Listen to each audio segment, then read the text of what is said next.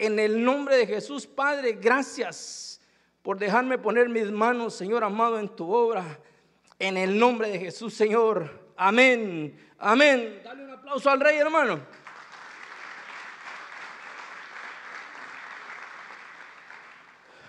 Fíjate que hoy fue la alabanza más corta que oí. Fueron los diezmos y las ofrendas más cortos que oí. Yo dije que se pasen, que se sigan de largo porque los nervios me estaban ah, apretando, ¿verdad? Fíjate hermano, yo quiero hablarte algo cuando hablamos de matrimonios, cuando el apóstol me decía, mira, estudiar, preparar algo para los matrimonios, me la puso un poco difícil. Porque es fácil a veces predicar de otras cosas, pero cuando hablamos de matrimonios, se la ponen a uno un poco difícil. Porque fíjate que yo para poderte predicar a ti, se lo tuve que enseñar a mi esposa primero. Y ella es, hermano, la que me pone a mí el nivel. Porque yo no te puedo hablar algo a ti que no le haya dicho a ella. Entonces imagínate que yo le hablo a ella y ella diga, ah, poco. ¿Verdad que les da risa, hermanas? ¿Cuántos, cuántos casados hay aquí? A ver, ante la mano. ¿Casadas? Son menos. ¿Cómo así? A ver, ¿cuántas casadas hay aquí? Fíjese que no cuadra, hermano, porque hay más manos de varones que de mujeres, pero no sé. Ahí ustedes se arreglan con el Señor. Va, entonces fíjate, hermano, lo que yo te quiero decir es que yo entiendo cuando hablamos de matrimonios que nosotros de varones tenemos una responsabilidad grande. Ah, voy a, a suscribirme más al varón. Al final tengo algo tal vez para las hermanas, pero yo creo que nosotros como cabeza, ¿cuántos somos cabeza? Tenemos una responsabilidad mayor. Cuando yo digo cabeza, hermano, mira, lo que nosotros hacemos marca un tiempo, lo que nosotros hacemos como esposos marca algo en nuestro hogar. Si nosotros, hermano, a veces, mira un ejemplo, cuando habla uno de fútbol, a ustedes que les gusta el fútbol, a mí no me gusta, pero yo sé que a ustedes sí. Cuando los, los equipos buscan un coach o un entrenador, buscan uno bueno y le pagan un montón de dinero para que ese sea el que entrene al equipo. Entonces, pongámoslo en el hecho de la casa o en el ámbito espiritual matrimonial, se necesita un buen coach. Se necesita uno que pueda enseñar a la mujer y a los hijos a vivir una vida espiritual y una vida secular a la manera de Dios. Yo te yo me quiero quiero tal vez marcarte esto. Nosotros como varones tenemos una responsabilidad grande. Las hermanas la tienen, pero ¿quién en la cabeza? Entonces, al primero que le van a pedir cuentas a nosotros, hermano. Y fíjate que cuando yo lo entiendo así, yo creo que vamos a entregar cuentas de algo que nos entregaron a nosotros muy, muy importante. Génesis 2.22, hermano. Y de la costilla que Jehová Dios había tomado del hombre, hizo una mujer y la trajo al hombre. Quiero que tú notes la palabra trajo o la palabra traer. Me, me, gustó mucho porque lo que te quiero enseñar es la responsabilidad que tenemos nosotros como hombres. Esa palabra traer, uno de sus, de sus significados es igualar. Entonces cuando te la da Dios o cuando Dios viene después de que la forma y te la entrega, la tenés que igualar. Tener la responsabilidad, hermano, de hacerla poderosa, de hacerla sabia de la misma manera que tú y yo. Fíjate la otra, la otra, el otro significado es mezclar o parecerse a. Pero el que más me gustó, hermano, es el que dice, cuando Él la entrega, es un préstamo que te está dando. Entonces no es tuya, ni mía, es de Jehová. Yo le agarré un rema al apóstol Luis que a mí me gustó mucho, que él decía, tu suegro es Jehová de los ejércitos. Y si Jehová está bravo o enojado, la tenés dura, hermano. Entonces, como es prestada, cuando te prestan algo, ¿cómo lo tenés que entregar? Igual. o mejor. Rentas un carro, ¿cómo te lo piden? Con la misma cantidad de gas y en las mismas condiciones que te lo entregaron. Con más mías, sí, de la misma manera que nosotros. Con muchas mías, años que ellas viven con nosotros. Pero la condición, hermano, en la que tú y yo la debemos de entregar es una condición óptima, porque no es de nosotros. Yo no sé si tú lo has pensado de esa manera, ¿cómo vamos a rendir cuenta nosotros cuando le entreguemos a nuestra amada al Señor? ¿Cómo se la vamos a entregar? ¿Golpeada? ¿Despreciada? Yo sé, hermano, mira, que aunque muchos no digan nada, hay muchas mujeres que sí tienen problemas en la casa. Y te digo por qué. Yo estaba en el Evangelio, pero le jalaba el pelo a mi esposa. Alguno de ustedes le pasa eso?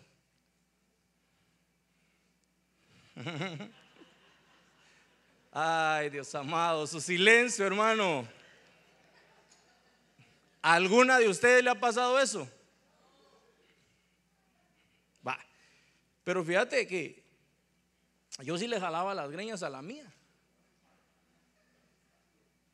¿Sabes qué? Nosotros con mi esposa nos escondíamos los cuchillos. Ahí donde la ve bonita, también es gruesa.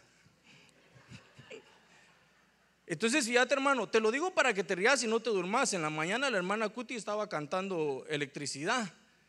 Pero yo te estoy algo para que no te rías. Pero mira, hermano, yo te digo algo. Yo en el Evangelio trataba mal a mi esposa. Yo siendo ya cristiano, era feo con ella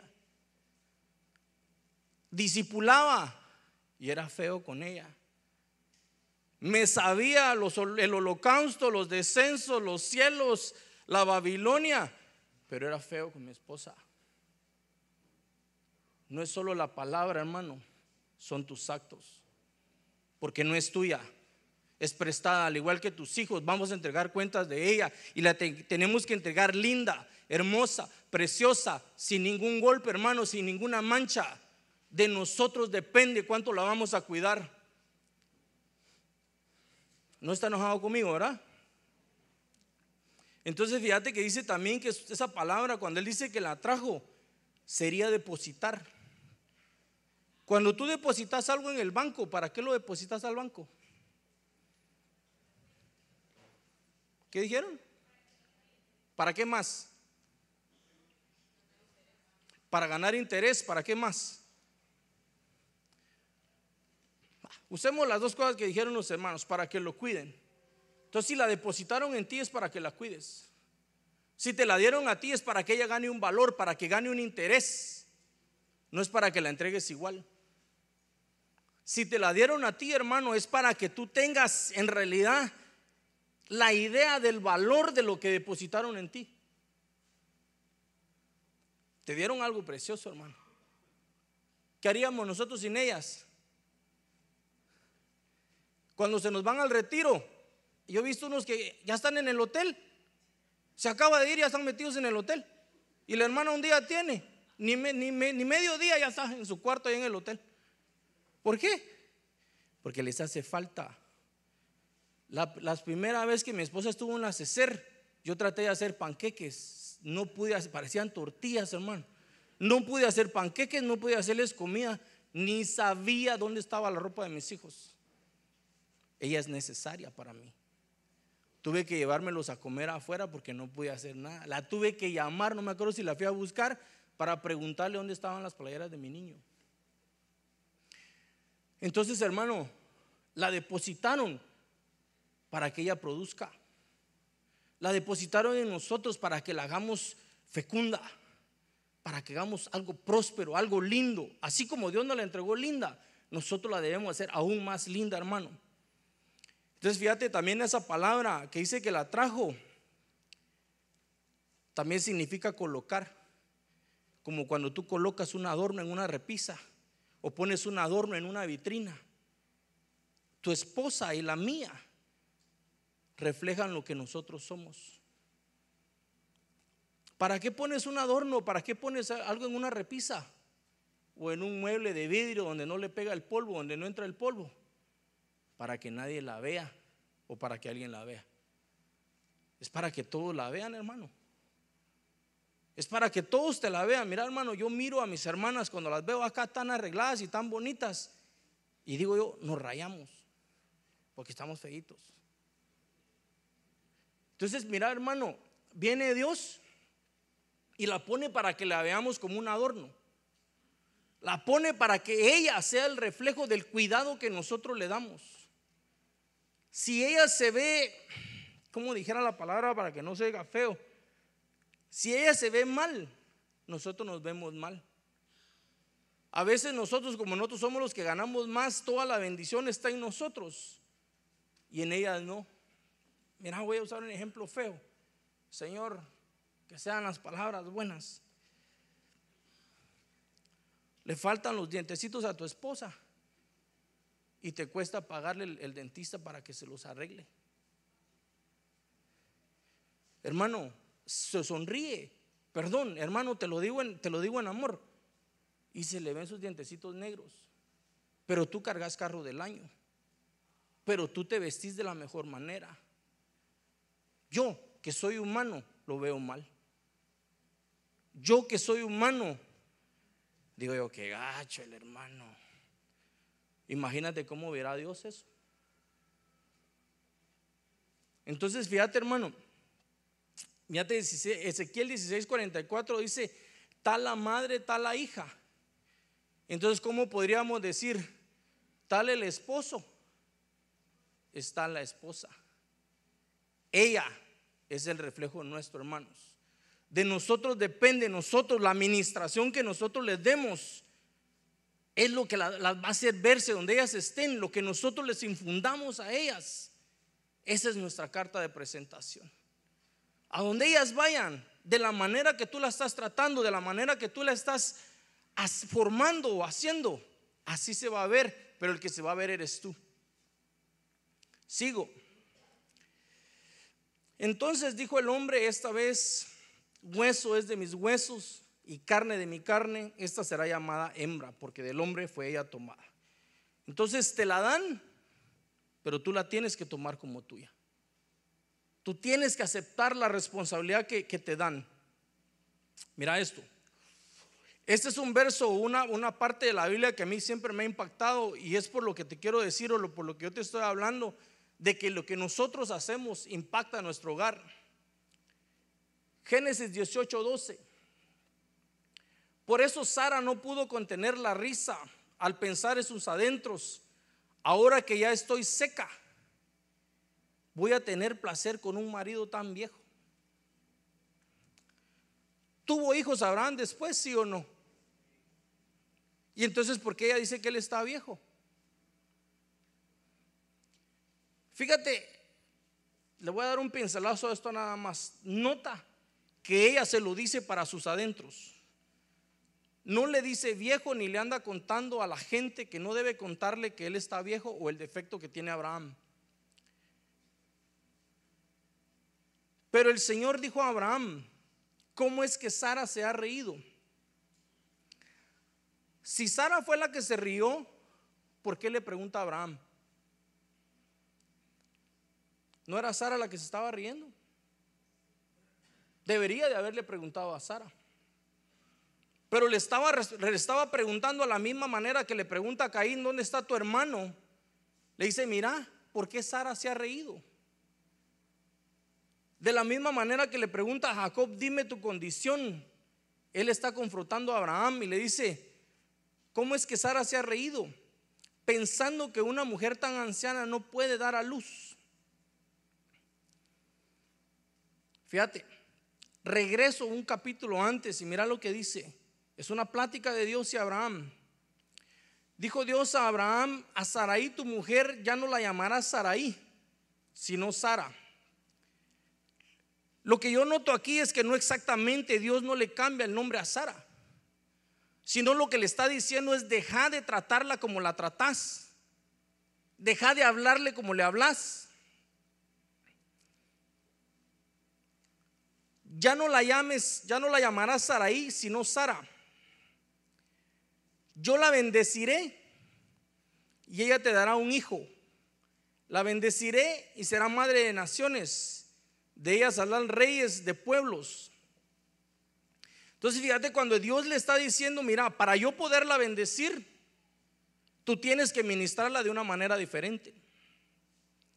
Para yo poderle dar, no la puedes tratar así.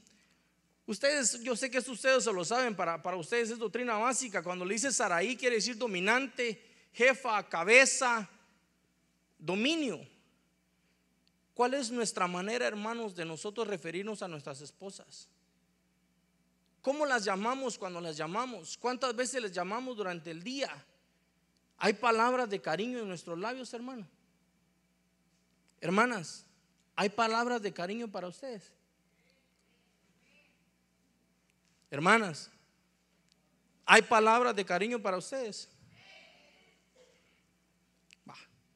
no cuadra con las que levantaron la mano, pero amén. Entonces, fíjate, lo que Dios le está diciendo es dejarla de tratar o dejarla de ministrar como la ministras, porque de esa manera no va a poder tener hijos. La, la manera que él la estaba ministrando, porque Abraham se rió primero. Muchos decimos que fue Sara, pero el que se rió primero fue Abraham. Entonces la risa o la incredulidad, ¿de dónde la agarró Sara? ¿De dónde? La agarró de su marido, hermano. Entonces, ¿de dónde nuestras esposas, hermano, toman las respuestas o las actitudes de nosotros? Fíjate que te voy a contar algo, así con vergüenza, ¿verdad? Yo sé que usted no me va a juzgar, ¿verdad que no?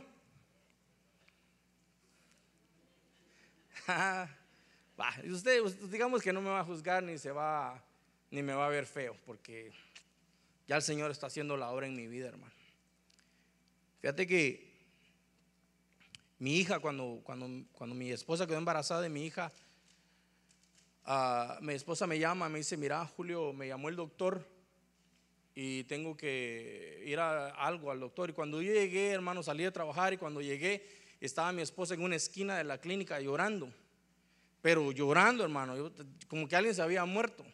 Entonces lo primero que yo pensé es que había perdido el bebé. Mira, mira el pensamiento, lo negativo.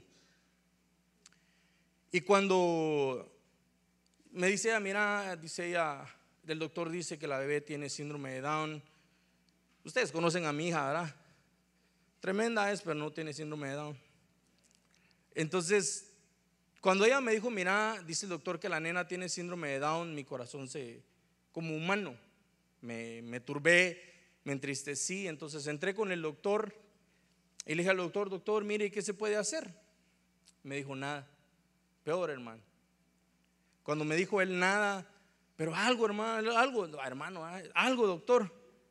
Me dijo, no, lo único que podemos hacer es, una, abortar a la bebé, o dos, o al bebé, es hacerle un examen y mandarte al psicólogo para que aprendas a tratar al bebé. Entonces yo fui con ella donde nos dijeron que teníamos que ir, hermano. Yo iba, yo sé que la mayoría somos de Guate, yo iba con el moco caído. Yo iba así. Y te estoy hablando de un hijo de Dios, una persona que enseñaba, una persona que discipulaba, que aparentemente sabía la palabra, pero en ese momento me faltó el rema.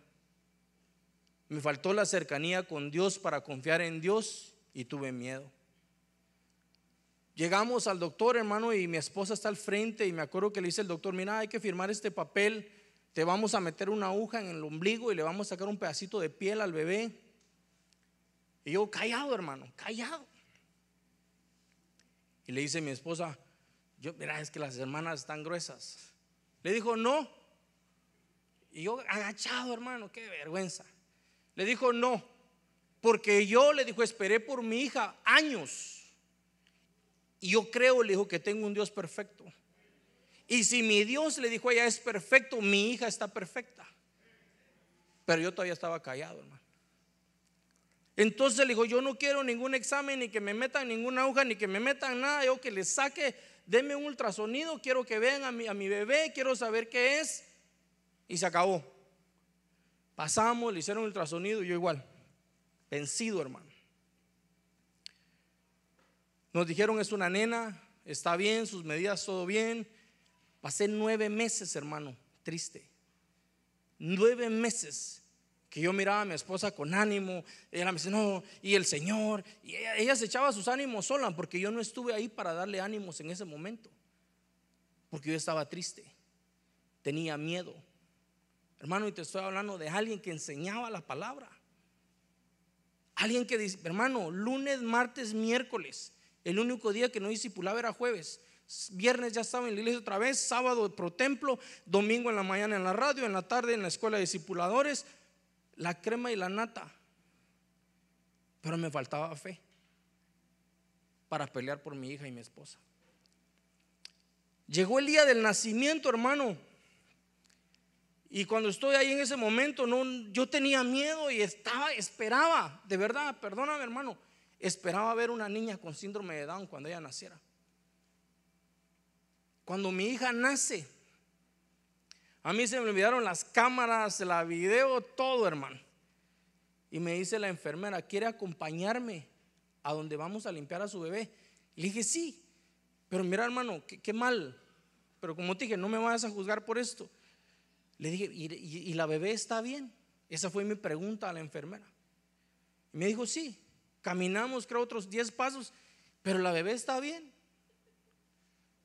Llegué hasta el lugar donde la estaban bañando y la, cambiaron y le pusieron sus vacunas y estaba gritando. La vi feita, pero no le vi la carita con síndrome de Down. Y mira, hermano, aquí fue de, de la manera que el Señor te confronta. Y le dije, pero está bien. Le pregunté, creo, como seis veces. Y me dijo la muchacha, no sé ni qué cara de afligido me vio y me dijo, ¿por qué me hace la pregunta si su hija está bien? Y le dije yo, es que el doctor me dijo que mi hija tenía síndrome de Down. Yo quiero saber si sí o no. Yo tuve que ver para creer. Yo no tuve la fe que tuvo mi esposa. Imagínate, hermano, si mi esposa hubiera tenido la fe que, que, yo tenía o la manera de ver las cosas como yo la veía. Entonces, hermano, yo ahí en ese momentito lloré de alegría pero también lloré de tristeza delante del Señor que no tuve fe. Y te estoy diciendo que enseñaba. Hablaba del Señor, pero esa parte no la había entendido. Hermano, oraba por la gente, declaraba cosas sobre la gente y sabes que era lo bueno, no lo peor, lo bueno, que las cosas pasaban. Pero para mi casa me faltaba el valor, para mi casa me faltaba creer. Mi esposa se echó sus nueve meses de embarazo sola. Yo digo que debe haber sufrido, debe haber dudado, pero fue más fuerte que yo. Entonces, mira hermano, lo que nosotros les ministramos a ellas tiene un efecto. Fíjate, y dice, ya no la llamarás Saraí, sino Sara. Todos sabemos que Sara quiere decir dama, reina, señora. Entonces, mira hermano, la manera de nosotros de tratar a nuestras esposas es con cariño perdón lo que voy a decir, mira, los de afuera, vas a un market, ¿cuál es la palabra? Vas a una tienda, hasta los cajeros, mamita, mi reina, hasta el mercado allá en Guatemala, ¿cómo es? Con cariño. ¿Cuántos somos de Guate? ¿Cómo te tratan si vas al mercado? ¿Ah? ¿Verdad que con cariño? Marchantita. Hermanos, si hasta esos que no son nada de ella las trata con cariño. Fíjate que en una clase de pastores, en, el lugar donde yo estaba, un pastor contaba una anécdota, que en una semana alguien llegó, a trabajar a su casa y se llevó a su esposa. Y él decía, este hizo en una semana lo que yo no pude hacer en muchos años. Ya te, te, lo cuento, es un ejemplo crudo, pero es cierto. Entonces, mira hermano, si en otros lados tratan a nuestras esposas con amor, nosotros también. Nosotros también. Nosotros también. entonces fíjate, 17, 17, cayó Abraham rostro en tierra y se puso a reír, pensando para sí, ¿cómo va un centenario a engendrar un hijo? Y Sara a dar a luz a sus 90. ¿De quién fue la administración para ella? De Abraham. ¿Y no es Abraham el padre de la fe, pues? No somos nosotros los super, ultra, mega discipuladores, mega cristianos. Mira este hermano, Éxodo 2.21. Moisés aceptó la invitación y se estableció ahí con Reuel. Con el tiempo, Reuel le entregó a su hijo a Séfora por esposa. Fíjate, vuelve la figura del padre a entregar una hija. Y la misma palabra en, el Génesis dice que la trajo o se la entregó.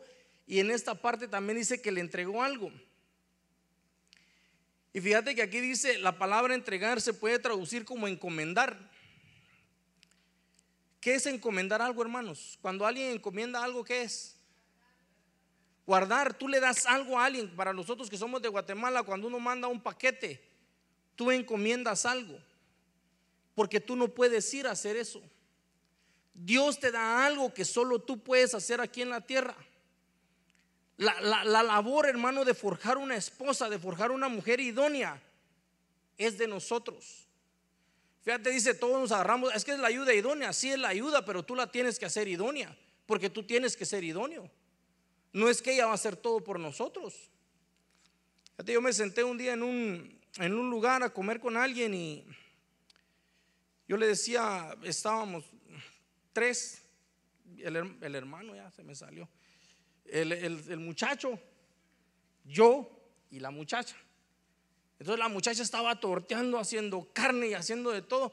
Y yo sentí feo empezar a comer sin que ella se sentara.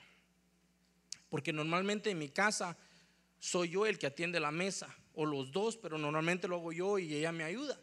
Entonces yo le decía al, al muchacho, esperemos que se siente con nosotros. No, hay que siga torteando porque yo como con tortillas calientes.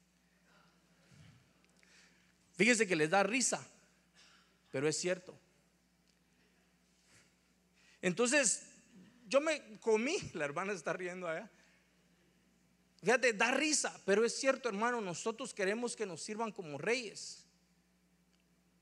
Fíjate que, como digo, te pongo ejemplos para que lo mires lo más, eh, lo más fehaciente, ¿verdad? Yo le decía a alguien, mira papito, ¿y por qué no trabajas? Yo ya le dije, hermano, yo le, ya le dije a mi esposa, no es hermano, es de otro lado. Yo ya le dije, me dijo que busque otro trabajo en la tarde. Me Él quería que ella trabajara dos turnos. Y le digo, pero tú, ¿por qué no trabajas? Porque yo tengo que estudiar la palabra, hermano. Yo tengo que leer la palabra, entonces tengo que tener palabra para mi casa. Entonces, está mal enfocado. Porque fíjate, cuando te dan, cuando te dan un cargo, cuando te dan una encomienda, el que envía la encomienda te va a pedir cuenta de lo que te entregó. El que te dio esa encomienda te dice, mira, llévala allá. ¿Y a dónde tenemos que llevar nosotros a nuestras esposas, hermano? ¿A dónde? A ver, los discipuladores, ¿a dónde tenemos que llevar nosotros a nuestras esposas? ¿A dónde? Al mismo dijo el hermano. Nosotros tenemos que llevarla. ¿De qué dijeron allá? A ver. Nosotros, hermano, tenemos que llevarlas al encuentro con el Señor. Nosotros tenemos que enseñarlas, hermano, a conocer a Cristo. Nosotros tenemos que desarrollar en ellas un anhelo a lo espiritual, pero un anhelo que nosotros tengamos. No podemos pretender que ellas sean más espirituales que nosotros y nosotros solo orar un ratito en la mañana. Porque a veces es solo apariencia. Fíjate, dice encomendar. Pero esta fue la parte que más me gustó, hermano. Dice que cuando se la entregó, Él la sembró en Él. Cuando hablamos de sembrar, hermano, ¿sobre qué tierra se siembra? Tierra fértil. ¿Y cómo tiene que ser una tierra fértil? Tuvo que haber estado preparada. Y mira, hermano, mira cuando yo le decía esto a mi esposa, hoy estaba hablando con ella y se echa unas cosas buenas, tiene unos remones que, que está aprendiendo de mí. No, no, es broma, es broma, es broma. Ella, sabe, ella tiene sus remas. No. Va, mira, pues, entonces yo hablaba con ella y le decía, ella me decía, mira, pero para que la sembraran ahí se tuvo que morir, me dijo ella. Porque nosotros, me dijo, al dejarnos sembrar, ya nos morimos. Y tiene razón. Entonces, si ella se murió para hacer esa semilla, hermano, nosotros no podemos ser una tierra desierta. Nosotros tenemos que ser una tierra fresca, donde se pueda sembrar a nuestras esposas. ¿Para qué? Para que den fruto. Si nosotros somos una tierra desierta, nuestras esposas no van a dar fruto, ¿o sí? Hermano, nos dieron algo lindo. Nos pusieron algo lindo en nuestras manos. Mira, Willy, mira, voy a usar un ejemplo. Yo sé que vos sos mi cuate, no te vas a enojar. Hermana Susana, cuando yo la oigo orar, dije, pedir permiso a tu esposo, no me mires así. Ella ora de la manera que ora Willy. Igual, yo te oigo orar y oras como ora Willy. Entonces la oración de William la impactó a ella. Ella ora como ora él. Ella tiene actitudes que tiene él. Lo que él hace la impacta, lo que él hace hace un efecto en ella. Entonces, mira, hermano, si nosotros, ese es un fruto, pongámoslo así, es un fruto, ella vio ese, ese, ese detalle en su esposo que le gusta y algo hace en ella, entonces ella ora a la manera que ora él. De la misma manera he visto cosas lindas en otras hermanas que tienen de sus esposos también. Pero si tú eres hermano una tierra desierta, ¿qué fruto va a dar tu esposa? ¿Qué fruto va a dar tu esposa, hermano, si tu tierra está árida? ¿Qué fruto puede dar una mujer, hermano, cuando tú eres un seco, un tosco, un duro? ¿Qué fruto puede dar? A ver, las hermanas, ¿qué fruto puede dar? Cuando están sembradas sobre tierra seca. Hermano, ahí ni porque le eches todo el agua del mundo, no va a haber fruto. Entonces, fíjate, hermano, para nosotros como tierra, ¿Dónde nosotros recibimos el agua para nuestra tierra? En la presencia del Señor. Pero te estoy hablando, hermano, de una, de una vida espiritual genuina, de una vida espiritual de vivencia, no de una vida espiritual solo de letra.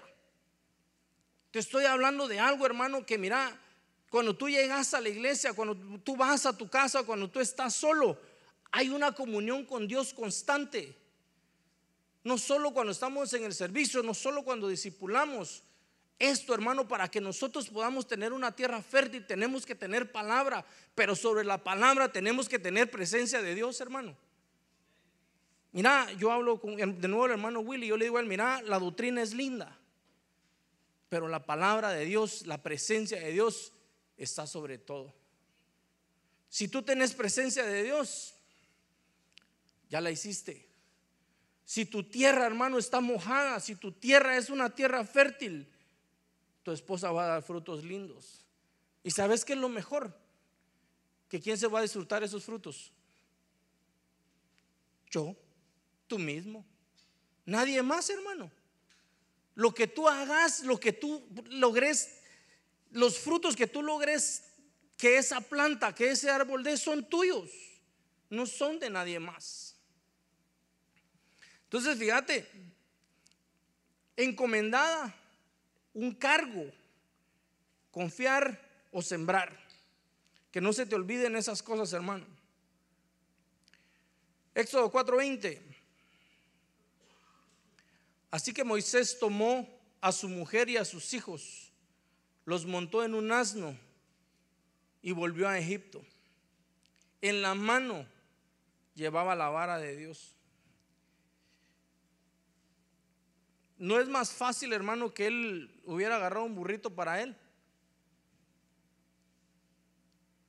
No era fácil que él pidiera, no, no tenía su suegro, no tenía él otro burro para agarrar para él. A veces nosotros queremos las cosas fáciles. Mira esto. Dice que cuando él tomó a su mujer, mira, él mismo viene y la toma. Esa palabra tomar quiere decir asumir una responsabilidad. ¿Sabes por qué? Me van a perdonar los hermanos, pero ¿por qué hay tantas personas solteras? Porque tienen miedo a asumir una responsabilidad. Hermano amado, cuando nos dan a nuestras esposas yo me traje a mi esposa al año de vivir aquí y esa pobre vino a, comer de un menú juntamente conmigo. De un menú comíamos los dos. Así creo que pasamos unos varios años. Y yo estaba contento porque él decía que no comía. Pero ahora con el paso del tiempo sí come. Solo me engañó. Era para, para, que, para conquistarme. Me dijo que no comía, pero sí comía, hermano. Pasa que aguantó hambre conmigo. Entonces, fíjate que cuando tú asumís tu responsabilidad, tu matrimonio va a ser un matrimonio exitoso. Fíjate que yo no creo, hermano, en eso de que yo pago la mitad y tú pagas la mitad. Yo no creo en eso. Yo creo que el hombre es el que paga todo. Yo creo que el hombre es el que paga todo. A mí me enseñaron de esa manera en, mi, Guatelinda. El que paga manda. El que paga manda. No, ese es broma. Es broma. Sean serios, por favor. Entonces, mira, pues. Hermano, a mí me enseñaron que el varón es el que suple para la casa. Mira el ejemplo que voy a tomar. Yo hablaba, mi hermana estaba de vacaciones hace una semana que se fueron y yo le decía, ella me preguntaba sobre los diezmos y las ofrendas. Y ella me decía a mí, mira, es que mi, mi esposo me da y de lo que me da yo diezmo, pero él diezma de lo que él, me, de lo que él recibe, él diezma, pero le daba. Mi esposa, mi hermana tiene unos cuartos de renta. Y ella me dice, eso es mío. Esto es mío y aquello es de él. Tienen dos cuartos que son de ella y otro cuarto. se dividieron las ganancias y cada quien tiene su ganancia. Yo le decía, no, tu dinero y el de él es uno solo. ¿Cuántos de aquí tienen cuentas divididas con las esposas? ¿Cuántos de aquí tienen cuentas con tarjeta y que todos saben cuánto tienen en el banco? ¿Verdad que sí? Esa es la manera. Tu esposa tiene que saber cuánto dinero tenés. Fíjate que suena chistoso lo que te voy a decir, pero nos llamaba alguien y decía, hermano, es que fíjese que estamos pagando la renta y los biles con todo lo que yo gano, me decía ella, o nos decía ella, pero lo que él gana lo ahorramos. Todo está en un lugar, en un banco, pero yo no sé ni, ni, ni la tarjeta ni nada. Pero con lo mío se paga la renta, se paga la luz, se paga el gas y lo de él es el ahorro. Y yo le decía, mamita, el día que se quiera sale corriendo y lleva su buen ahorro. Nosotros, hermanos, los varones, pagamos todo. Nosotros le compramos carro a la sierva del año. Aunque el tuyo no sea nuevo, para ella sí tiene que ser nuevo. De la ropa, la mejor para ellas, hermano. Mira, hermano, yo quería cambiar mi camioneta y me fui al dealer. Estando en el dealer, como que el Espíritu Santo me redarguyó.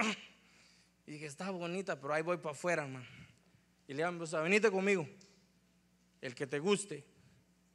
Tuve que cambiárselo a ella primero y se lo compré a su gusto. ¿Sabes por qué? Porque ella anduvo caminando conmigo para ir a la iglesia. Ella corrió conmigo para llegar a tiempo al templo. Ella se comió ese menú que te dije, que solo nos comíamos uno pero se lo comía porque yo no sintiera feo, que yo no tenía para darle bastante. Entonces, hermano, lo que tú tenés es para ellas. Lo que Dios te da es para bendecir a la que está a la par tuya, hermano. De lo mejor, de lo mejor que tú tenés es para ella. Cuando empezó la cecer, hermano, cuando venimos aquí, hermana Cuti me metió en problemas. Porque me tocó comprar vestido, hermano y vestido y el hotel y bueno, dije, pues ni modo, ahí voy. Se lo compré al crédito, pero se lo compré. Le pagué el hotel en pagos, pero se lo pagué. Ella, yo hice algo, pero me regresó una bendición a mi casa. El siguiente año lo mismo. Y te digo algo, el Señor me prosperó mi economía. Ya no se lo pago en pagos. De un solo hermano ahí estaba para que mi esposa vaya. Este año le dije, mira, te voy a comprar tu vestido. No, me dijo, no quiero. Ok, pues está bueno. Le dije, no me vas a rogar. Hermano, yo me di. Y te lo puedo decir como ejemplo, que yo me di para los de mi casa. Pero te pido lo mismo que tú lo hagas, que te des para tu esposa.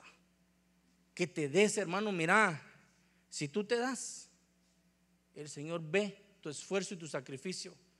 El Señor lo va a bendecir. Amén. Ah, fíjate este. Génesis 25, 20. Y era Isaac de 40 años cuando tomó a Rebeca, hija de Batuel arameo, de Padán Aram, hermana de Labán arameo por su mujer. Vuelvo al, al punto, hermano, de la palabra tomar. Fíjate que esta palabra dice que es adoptar aceptar, pero me gustó hermano cuando dice limpiar. Nosotros hermano no le descubrimos los pies de barro a nuestras esposas. Nosotros no le decimos a nadie los problemas que tengamos. A nadie. Únicamente a la persona con la que te estás ministrando y con el Señor.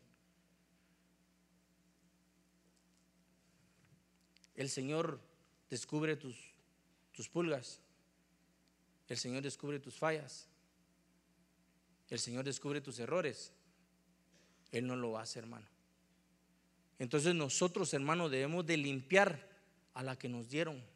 Hermano, cuando, cuando te digo, nosotros con mi esposa nos escondíamos los cuchillos. Bueno, ella los escondía porque era la que, era, era la gruesa, yo era un angelito. Pero entonces, fíjate, dice limpiar, dar o endulzar. ¿Cómo, ¿Cómo a alguien, hermano? ¿Cómo endulzas tú algo? Fíjate, yo me acuerdo en, en mi país, ah, mi tía tenía, sembraba sandías, pero cuando las sandías nacían o cuando ya estaban en el tiempo de comerse, cuando las partían estaban rojas, pero no, no, eran dulces, eran insípidas. Entonces mi tía decía ella que ella tenía que hacer agua con azúcar para regar las plantas y le funcionó. Ese agua con azúcar, ella ahí hacía unos botezotes y eso le echaba y le echaba hasta que sus sandías le salían dulces. Entonces imagínate hermano, si en lo, en, en lo secular eso funciona, ¿cómo será que nosotros seamos dulces en nuestro hogar? ¿Cuántos esposos dulces hay aquí? Ni las hermanas ni los hermanos. ¿Cuántos esposos dulces hay aquí? ¿Cuántos esposos dulces hay allá? ¿Cuántos esposos dulces hay acá? Juanito. ¿Cuántos esposos dulces hay acá? Mano Monzón. Dulce. Mira, hermano, suena chistoso, pero necesitamos ser lindos, hermano. Necesitamos ser dulces. Nuestras esposas necesitan oír cosas dulces de nosotros lo que oigan ellas de nosotros. Si nosotros somos dulces, ellas van a ser dulces con nuestros hijos. Si nosotros somos dulces con ellas, ellas van a ser dulces con nosotros. Lo vamos a recibir de regreso. Amén. Job 1.5. Después de cada fiesta, Job llamaba a sus hijos y celebraba una ceremonia. Nota por favor la palabra ceremonia para pedirle a Dios que les perdonara cualquier pecado que pudieran haber cometido y se levantaba muy temprano y le presentaba a Dios una ofrenda por cada uno de sus hijos. Job hacía esto pensando que tal vez sus hijos podrían haber ofendido a Dios y pecado contra él. Para Job esto era una costumbre. Mira hermano, Job era una persona poderosa en la Biblia un hijo de Dios, dice que recto, justo, temeroso, apartado del mal, pero tenía un problema. Nosotros, hermanos, no podemos vivir una vida de costumbre, nosotros como varones, porque la costumbre, hermano, está ligada a la apariencia. Tú tenés costumbre, venís al servicio, pero no sentís al Señor. Salís y te dicen, hermano, ¿cómo estuvo? Bendecido. Cuando te preguntan qué predicó el hermano, se les olvidó. ¿De qué les predicaron en la mañana?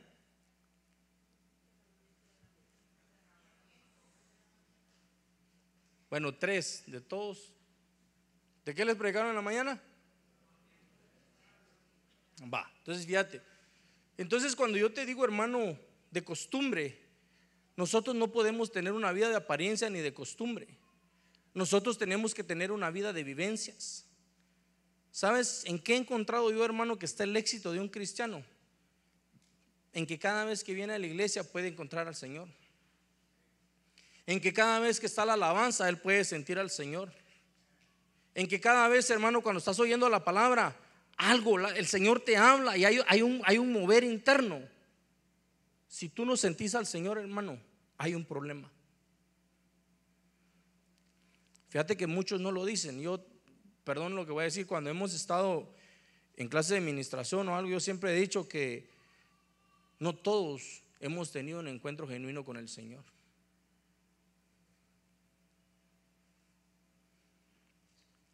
Hermano, a veces hay unos moveres espirituales tan lindos, pero otros están tomando video. Moveres espirituales hermosos donde uno dice, no sabe uno cómo detenerse, no sabe uno cómo dejar de llorar. Y otros solo están viendo el ambiente.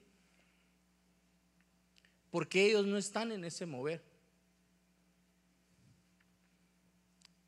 Hermanos, ¿cuántos de aquí han tenido un encuentro genuino con el Señor?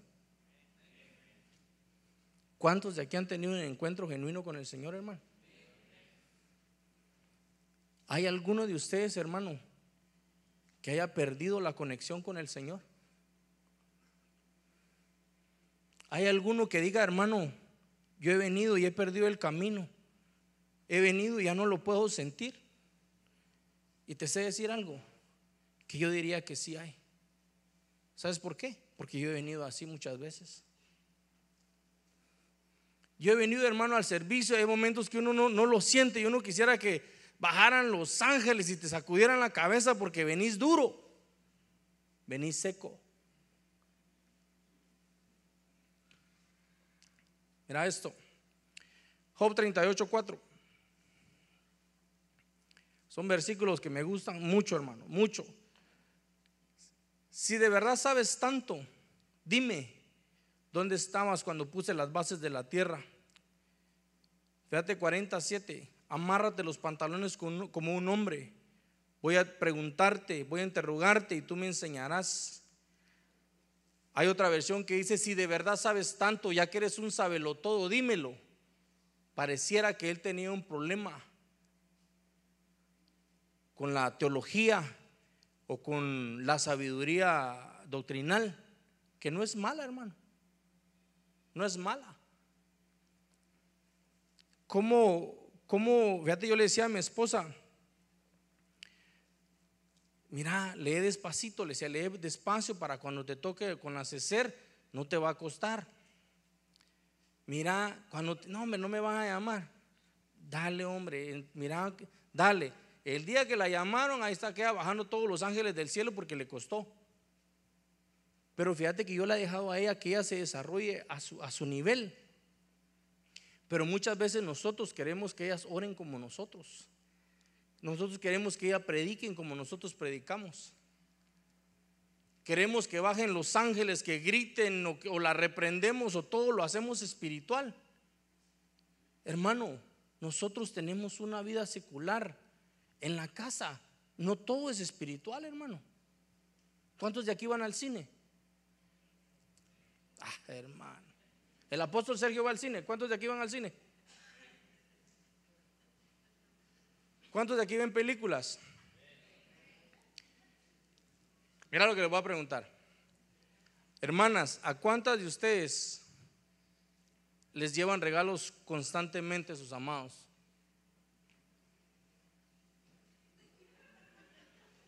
No, no me oyeron, ¿verdad? ¿A cuántas de ustedes les llevan regalos constantemente sus amados? Dos allá. Mi hermana también. Va. Unas tres allá. ¿Y de este lado qué pasó? Pollo. ¿No? Va. Entonces fíjate pues. ¿A cuántas de ustedes les gustaría que sus amados les llevaran cosas a diario? tampoco no quieren, hermano. Entonces, ¿cómo les van a llevar así? Va. ¿A cuántas de ustedes les, llevaría, les gustaría que sus esposos les llevaran algo diario, hermanos? Yo creo que a todas, hermano. Yo creo que a todas les gustaría que su esposo más, de algo les llevara. Fíjate que yo aprendí algo. Yo es difícil que llegue a mi casa con las manos vacías. Casi siempre llevo algo a mi casa. Eso incluye a mis hijos, a mi niña o a mi esposa. Ahora casi solo comida me pide, pero yo trato de llevarle otras cosas. Pero mira, hermano, no llegues con las manos vacías a tu casa. Sé especial. Hermano, hay tiendas en todos lados donde puedes pasarle a comprar una florecita. ¿Qué cosas le gustan a tu esposa? Hermano amado, todos administración porque nadie sabe qué les gusta a sus esposas.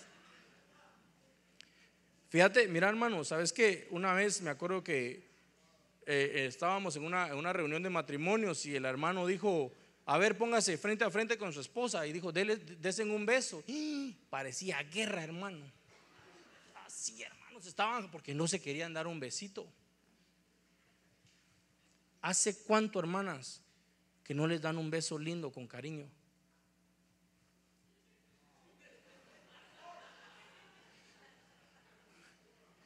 Hermanas, no es en serio, fíjate que usted, fíjate, es, en serio. ¿Hace cuánto que no se les da un beso, un besito? ¿Cuántas se acuerdan de su primer beso? A ver. A ver, levanten la mano. ¿Cuántas se acuerdan? Allá dijo mi hermana que sí, mi hermana Madeline. Hermana Madeline, ¿fue lindo tu primer beso, sí o no? ¿Verdad que sí? Quisiera seguir teniendo besitos iguales. Va, todavía. ¿Y las demás?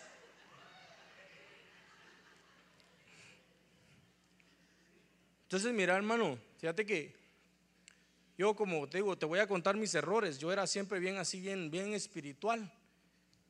Y un día sin querer, yo le dije a mi esposa, le, puse, en el radio una canción con la que yo conocí a mi esposa. ¿Cuántos conocen al hermano Marc Anthony? Hermana, Cuti empezó con lo de las canciones, ¿eh? Ella, ella estaba diciendo a Lucerito en la mañana. Entonces, fíjate, yo vine y le puse la canción a mi esposa con la que yo me enamoré de ella o con la que yo la conocí. Una canción que se llama Qué ciego fui.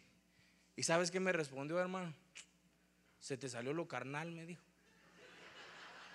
Pero fíjate, ¿sabes por qué fue? Porque yo me la llevaba de espiritual. Hermanos, si yo, yo creo que la mayoría de nosotros nos conocimos en el mundo. ¿Eso sí lo conociste en el mundo? ¿Alguna canción? Mi hermano Sergio, ¿alguna canción? ¿Sí? Va, fíjate. Mira, mi hermano Aurelio, ¿alguna canción? Va, todos hermano. Hermano, no dejemos que se muera lo que tenemos de amor en nosotros. No dejemos que se apaguen las cosas lindas en nosotros, hermano. El beso del principio debe seguir siendo el mismo beso, el mismo cariño, el mismo amor que nosotros nos tengamos todos los días de nuestra vida. Todos los días, hermano. En la frente. A ver, ¿a cuánto les gusta un besito en la frente? No les gusta, hermano. No contestaron. Hermano, suena, suena chistoso, pero es cierto.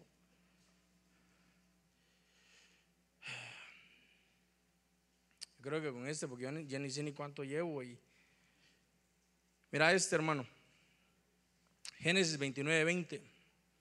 Jacob trabajó siete años por Raquel, pero la amaba tanto que los años le parecieron días. Fíjate cuando dice este que los años le parecieron días, dice que para él fue como un amanecer, como que hubiera sido una noche, hermano, que esos siete años era una noche para él.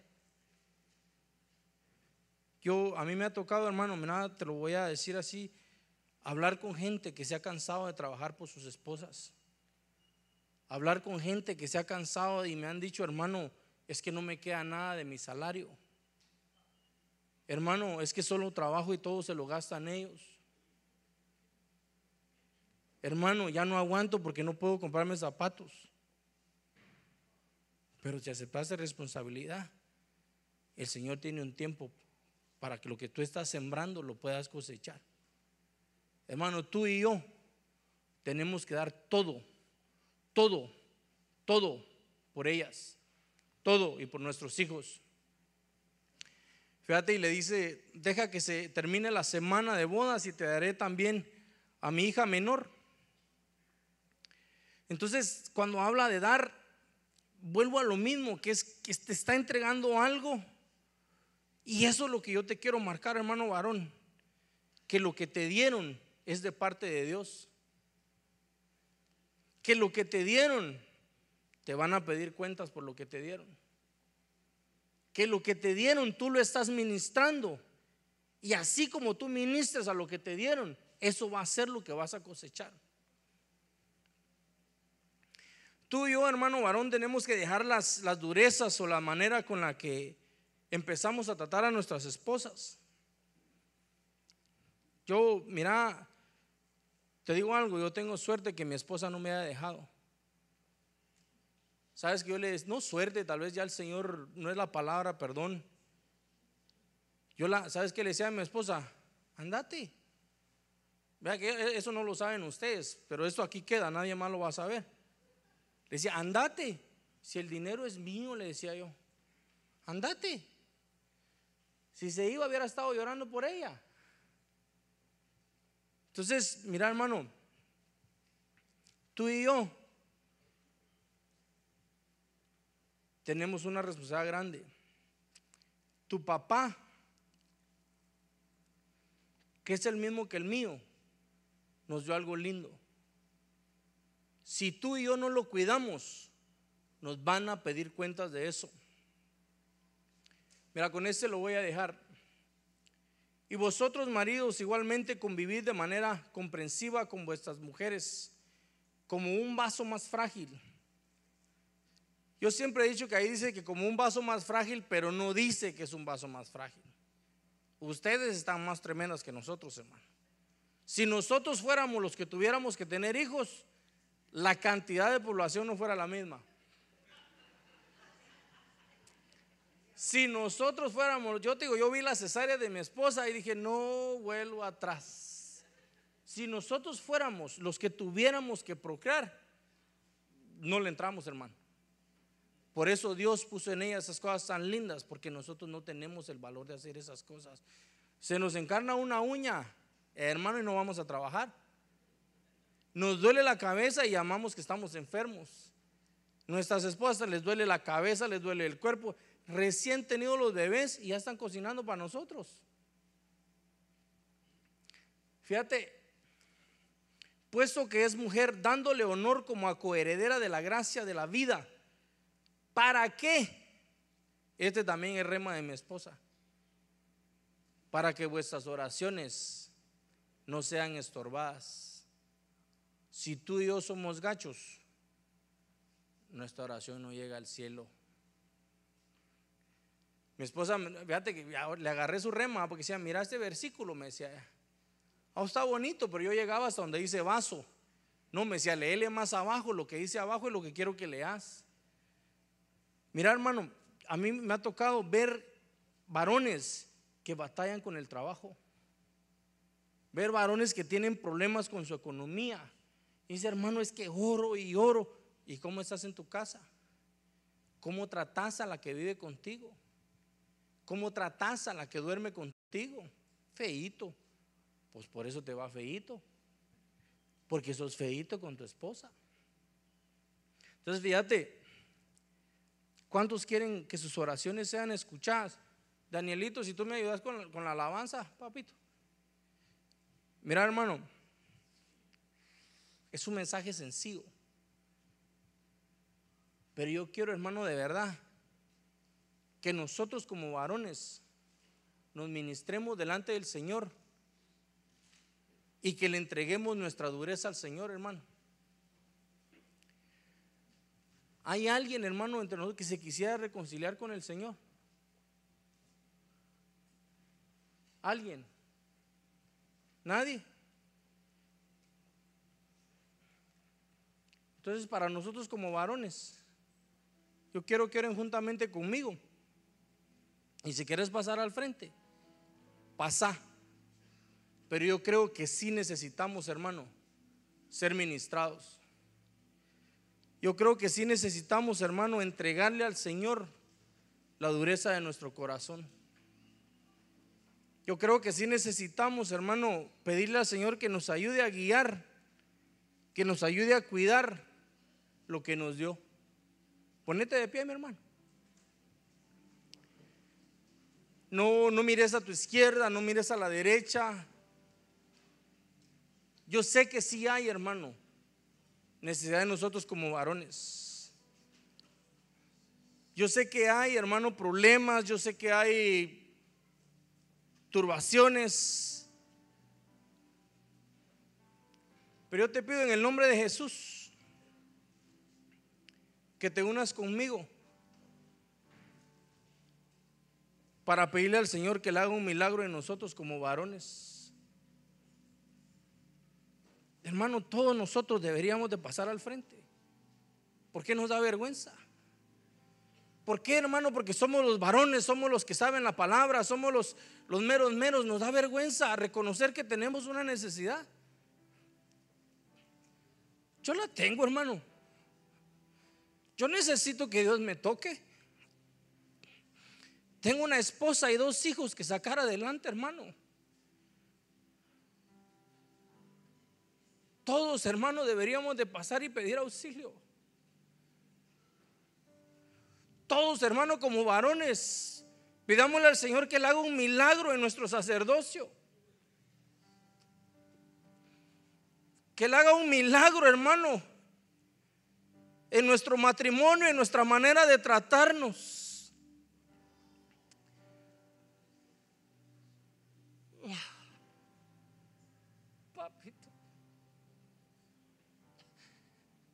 Oh, bendito Dios.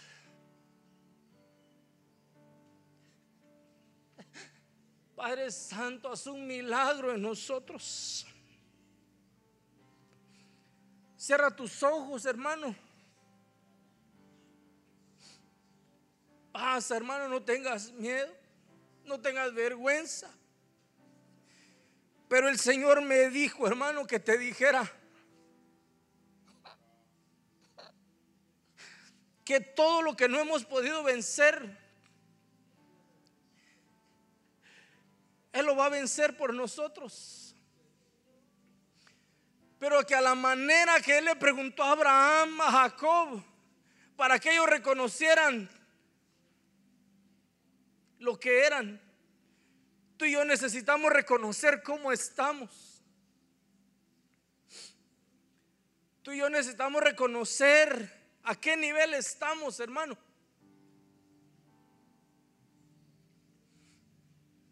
También las hermanas, si quieren pasar, tal vez al lado de sus esposos, para que Dios haga un milagro, para que Dios haga algo en nosotros, hermano, como congregación. Ninguno de nosotros debería quedar en su lugar, porque en todos hay necesidad.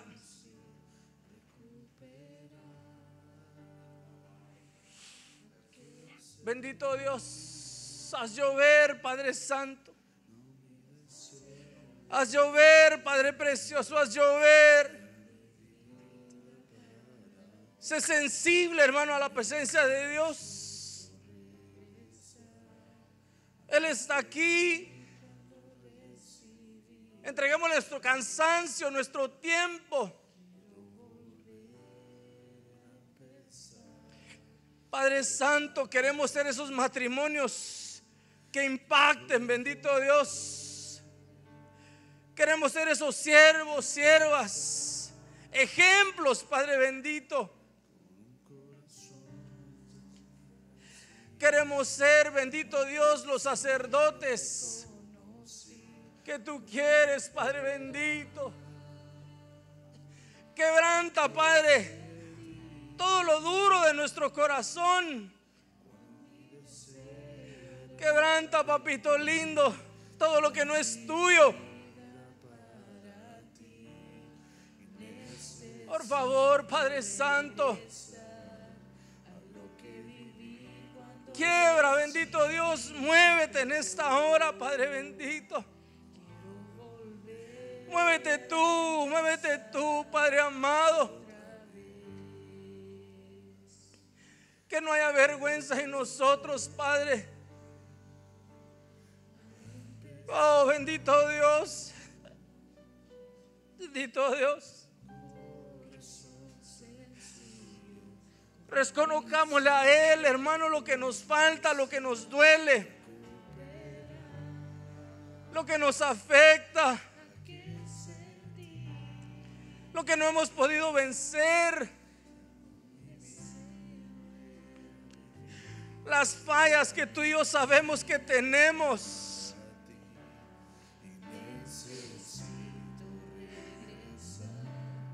Por favor, Padre bendito. Haz un milagro, haz llover, Padre Santo.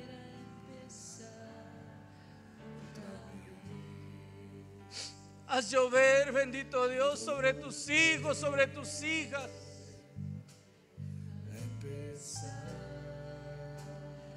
Padre Santo, ayúdanos, Señor. Extiende tus manos desde los cielos, Padre.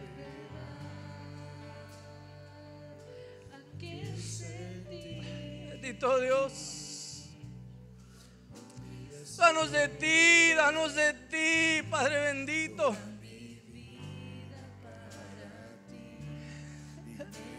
Queremos cuidar, Padre Santo, lo que nos dice. Queremos ser tierra fértil, Padre.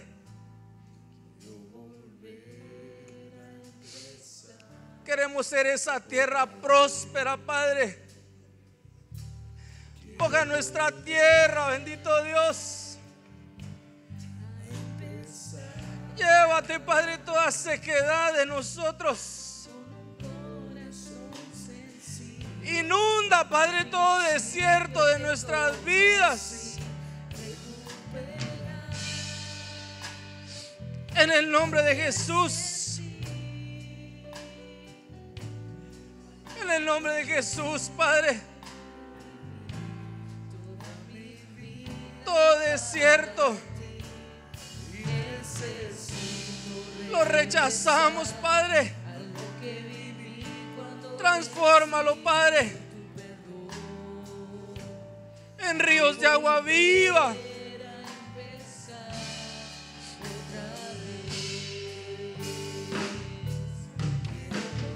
Bendito Dios. Agua viva, Padre, sobre nosotros. con un corazón sencillo, como al principio te conocí. Sé tú, papito lindo, nuestra vida. Llévate la apariencia, Padre bendito. Llévate la costumbre, Padre.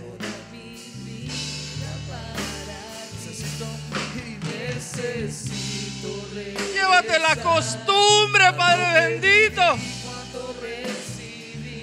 Danos una vida de experiencia, Padre.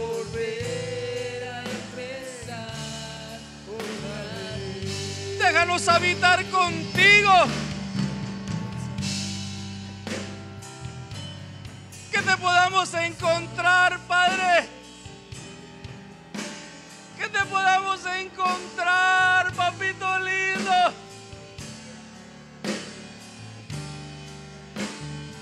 Que te podamos encontrar, Padre.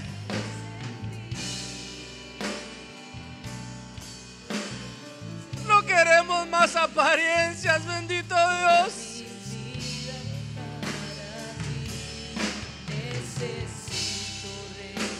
Queremos una vida genuina, Padre, en ti. Llévate la costumbre.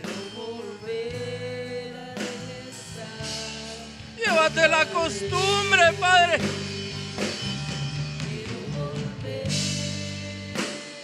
Danos vida, bendito Dios. Danos vida, danos el ánimo, Padre. La fuerza para seguir caminando, para seguir adelante, Padre.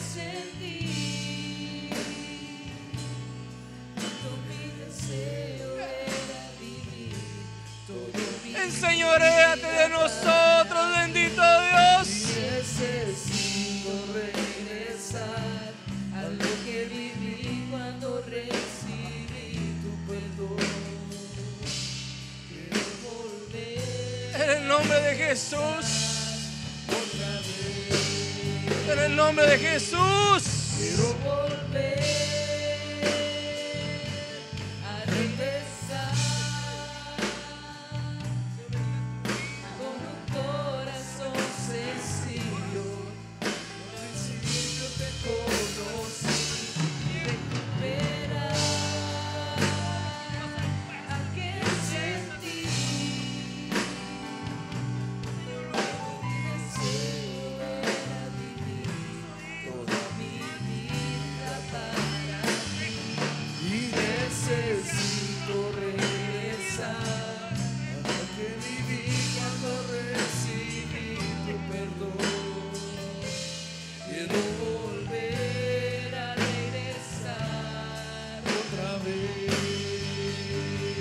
Vacíate en Él, hermano.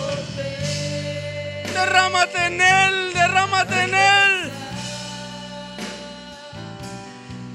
Él está aquí. Solo sé honesto con Él y dile, papito, no he podido, me falta, me cuesta.